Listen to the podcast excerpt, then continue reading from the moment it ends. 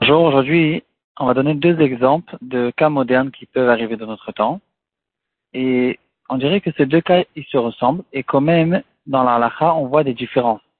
Un des deux, il rentre dans le, dans le caractéristique de bord et le deuxième, il appartient à Esh.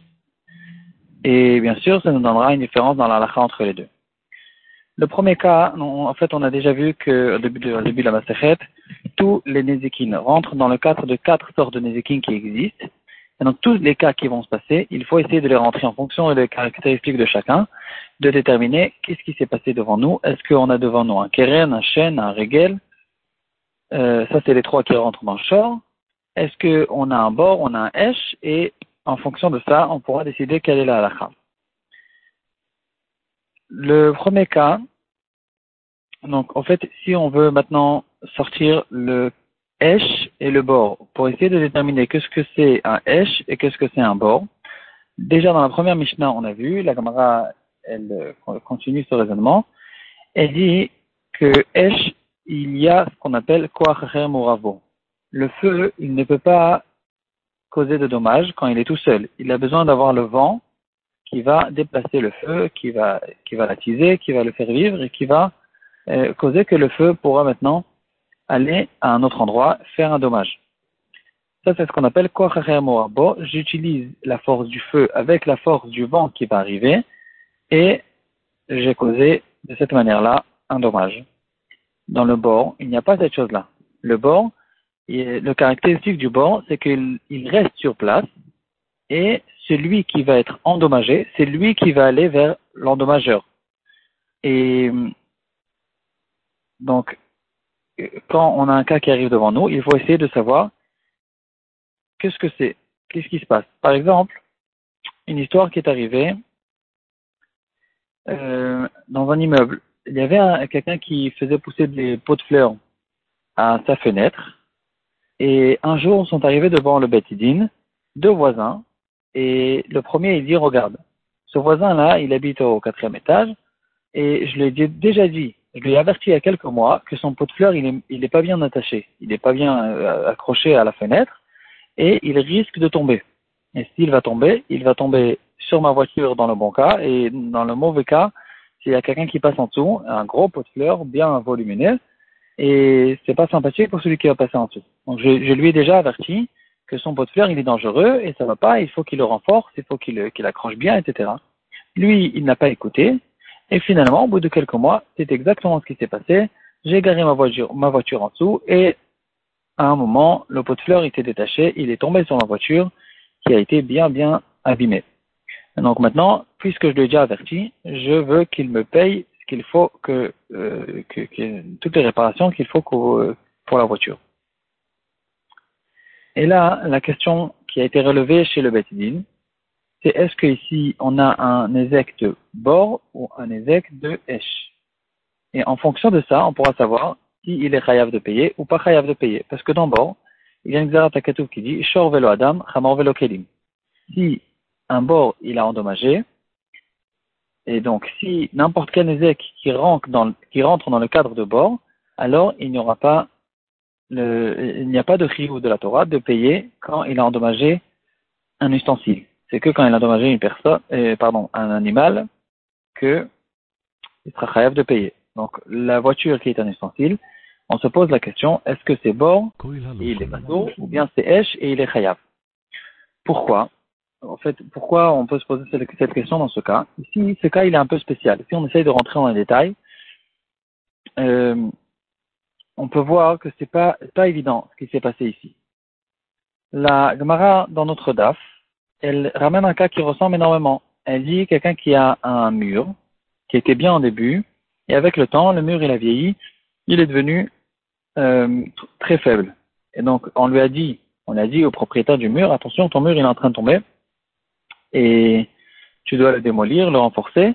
Et finalement, le mur il est tombé, et les pierres qui sont tombées, en tombant, elles ont causé un dommage. Ici, la Gemara fait la différence entre les pierres qui sont déjà tombées et quelqu'un qui a trébuché plus tard. Ça, c'est bien sûr que c'est un bord. Et qu'est-ce qu'il en est maintenant d'un dommage qui a été causé par les pierres quand elles sont en train de tomber?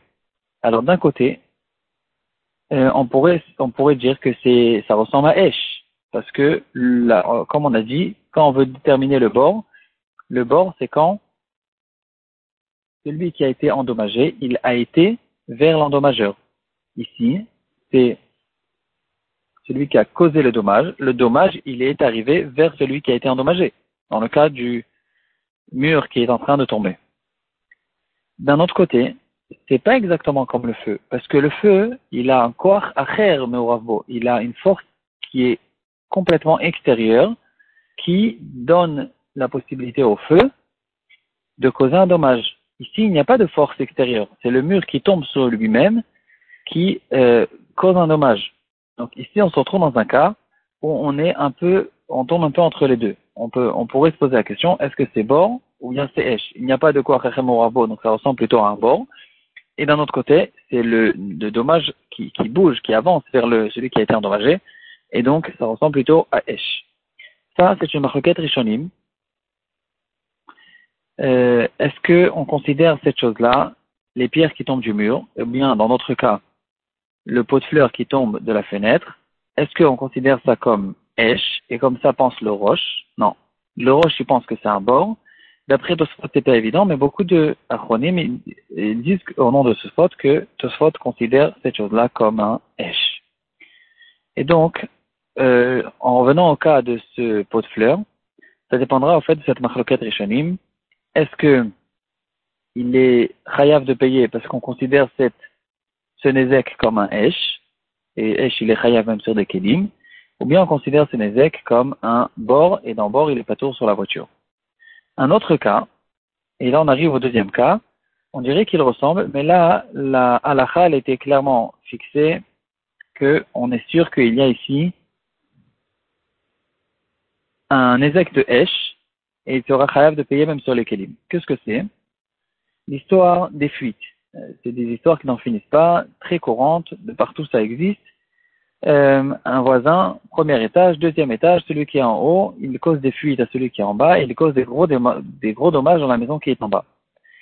Qu'est-ce que c'est comme Nézek Est-ce que c'est un Nézek euh, Donc, c'est pas un mamono c'est pas que j'ai pas, j'ai mal gardé mon chien, j'ai mal gardé mon taureau. C'est bien sûr un Nézek qui est censé rentrer dans le cadre ou de Hesh ou peut-être de bord. Alors, d'un côté, ici aussi, ça peut ressembler à ça. C'est le pot de fleurs qui tombe, c'est l'eau qui coule dans la maison de quelqu'un d'autre et qui cause des dommages. Donc on pourrait dire que vraiment ça ressemble. Et euh, on, peut-être qu'on rentrera dans le quatre qu'on a vu.